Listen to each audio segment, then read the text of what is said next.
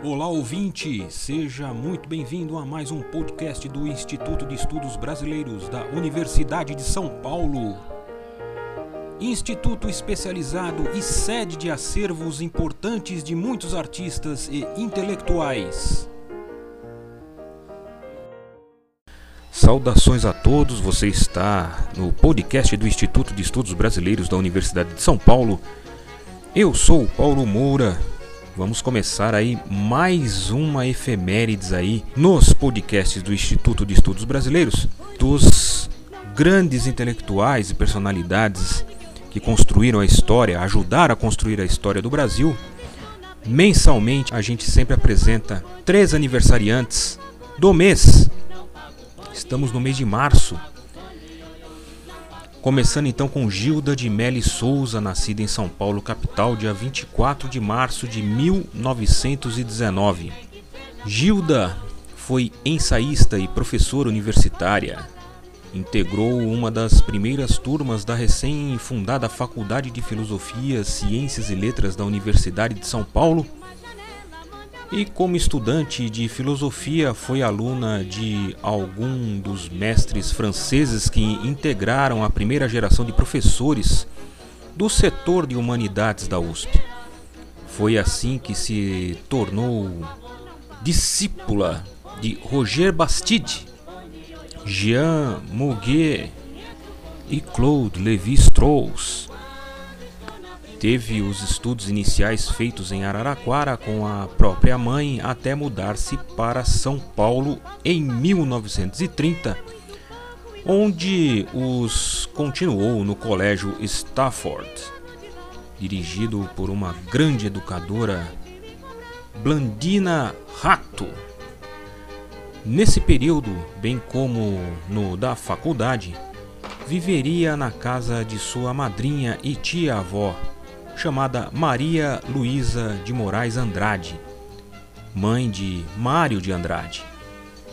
Nos anos do curso superior, participaria do grupo universitário de teatro e da revista Clima, que fundou em 1941, juntamente com Alfredo Mesquita e com colegas como Antônio Cândido, com quem se casaria. Décio de Almeida Prado, também com Paulo Emílio Sales Gomes, Rui Coelho e Lorival Gomes Machados, todos futuros professores da Universidade de São Paulo.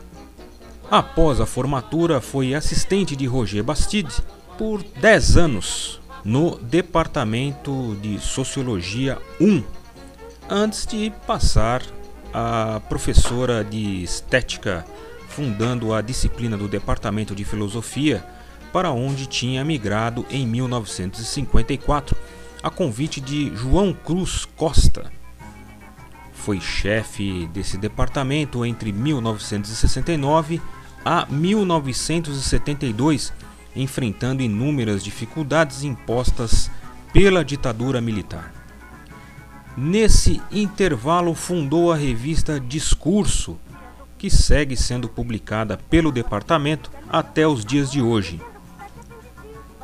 Em 1999, Gilda de Mello e Souza recebeu o título de professora emérita da Faculdade de Filosofias, Letras e Ciências Humanas da Universidade de São Paulo. O Fundo Gilda de Mello e Souza está disponível aí para consulta aqui no Instituto de Estudos Brasileiros e também dialoga aí com os fundos de Antônio Cândido, de Araci Abreu Amaral, com o fundo do Mário de Andrade, Marlise Meyer. Se você se interessou e gostaria de saber mais sobre a Gilda de Meli Souza, você também pode ouvir os episódios do podcast do IEB de número 70 e o número 74. Também leia os artigos da revista do IEB de Elizabeth Marim Ribas e Laura Escorel, intitulado Os Arquivos Pessoais de Gilda de Meli Souza e Antônio Cândido. Vocês encontram aí na interface do site do IEB.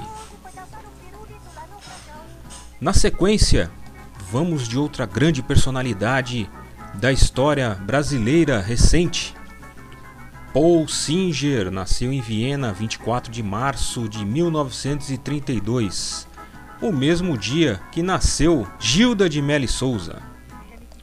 Paul Singer viveu aí entre 1932 e 2018.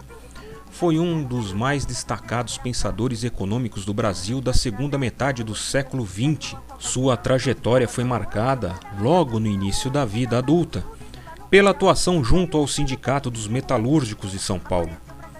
Realizou sua graduação em Economia na FEA USP entre os anos de 56 e 59 e foi integrante do grupo do Capital, iniciado ao final dos anos 50, junto com outros professores e estudantes da USP.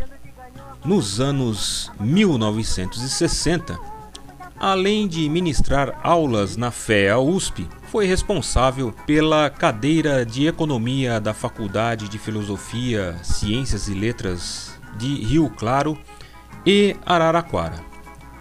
Em 1966, Annick defendeu a sua tese de doutorado sob a supervisão de Florestan Fernandes, assumiu o cargo de professor colaborador da Faculdade de Higiene e Saúde Pública da USP.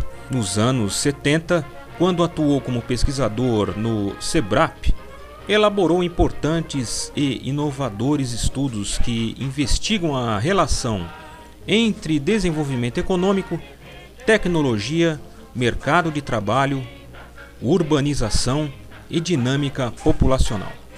Sua intensa participação política adquiriu vulto durante a criação do Partido dos Trabalhadores e o processo de redemocratização do país. Nos anos 80, retornou à USP como professor titular da FEA USP, para depois assumir a Secretaria de Planejamento da Prefeitura de São Paulo durante a gestão de Luísa Erondina entre 1989 e 1993. Durante os anos 90, dedicou-se ao estudo e à defesa da chamada economia solidária. Inaugurou então um novo campo de pesquisa que permitiu conciliar a sua trajetória de reflexão crítica sobre o mercado de trabalho no Brasil com a defesa de novas práticas de organização e de políticas públicas para os empreendimentos populares no Brasil. Tornou-se uma das principais referências latino-americanas e mundiais no estudo deste tema. Entre 2013 e 2016, assumiu a Secretaria Nacional de Economia Solidária, vinculada ao Ministério do Trabalho e Emprego. Sua obra se caracteriza pela inovação metodológica e pela perspectiva crítica, compreendendo mais de uma centena de livros e artigos publicados em periódicos e coletâneas em vários idiomas, escritos durante 60 anos de intensa atividade intelectual e política. O fundo de e coleção Paul Singer ainda está em processo de organização, mas brevemente aí estará disponível aos pesquisadores. Paul Singer dialoga com outros fundos que nós temos aqui no arquivo e na biblioteca do IEB, dentre eles o fundo de Antônio Cândido Caio Prado Júnior, o fundo do Instituto de Estudos Brasileiros, o fundo de José Honório Rodrigues do Milton Santos e Valdiza Rússio. Para quem se interessa em saber um pouco mais aí do processo do, da vinda de Paul Singer ao IEB, você consegue aí visualizar e ler a chegada do acervo no site do IEB www.ieb.usp.br barra Paul Singer.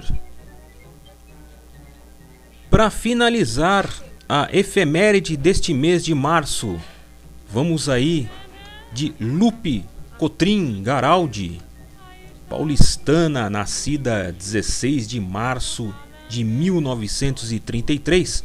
Foi poeta e professora desde menina chamada de Lupe. Sua primeira graduação foi em Cultura Geral e Biblioteconomia nas sedes Sapientiae. Em 1963, iniciou o curso de filosofia na USP. Em 1965, lançou seu primeiro livro de poemas, Monólogos do Afeto. Destacam-se em sua obra a coletânea Cânticos da Terra e O Poeta e o Mundo. Em 1965, viaja para Santiago do Chile, onde conhece Pablo Neruda. Além deste, em sua correspondência, ao diálogo com Ruth Cardoso, Menotti Del Picchia e Carlos Drummond de Andrade.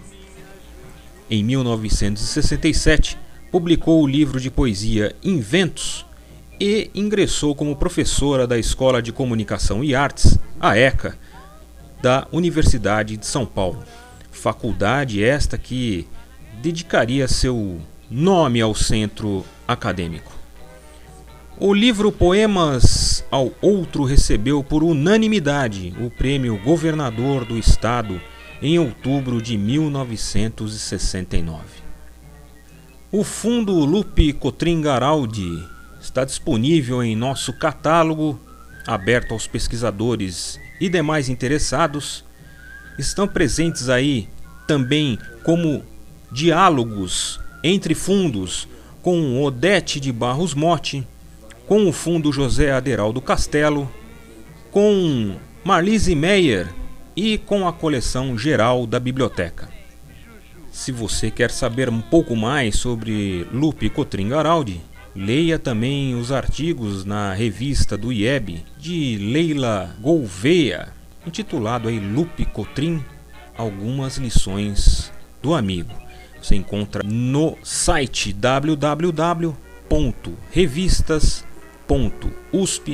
www.usp.br barra RIEB barra article barra VIEW barra 34630.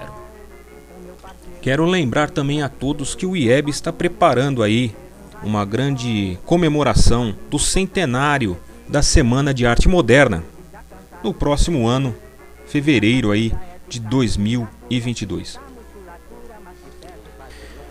Bom, nós escutamos aí de fundo músicas da década de 30 e como nossa última homenageada aqui desse podcast é a Lupe Coutrin, nós vamos encerrar com uma poesia chamada De Pedra, declamado por Ana Gabriela Aires, pegado do seu canal do YouTube. Muito obrigado a todos, até a próxima e lembre-se: conheça o Brasil Pesquise no IEB.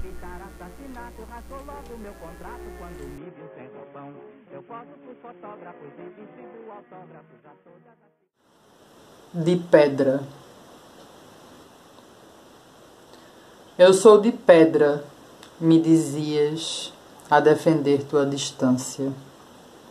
E esquecias o musgo, essa tua epiderme de ternura e o teu corpo de carinhos no horizonte de água e terra a te envolver na vida. Eu sou de pedra, insistias, pesado, denso, inalterável, de estofo eterno. Apenas estou, não sofro.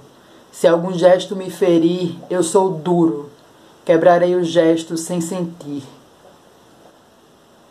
e esquecias que és pouso de borboletas, alicerce de flores, abraço de raízes, vulnerável em tudo do que em ti pertence e minha mão possui, acaricia. Eu sou de pedra e esquecias, esquecias. Lupe Cotrim Garaúde. Este podcast do Instituto de Estudos Brasileiros chega ao final. Esperamos que tenham gostado e em breve retornaremos com um novo assunto para você.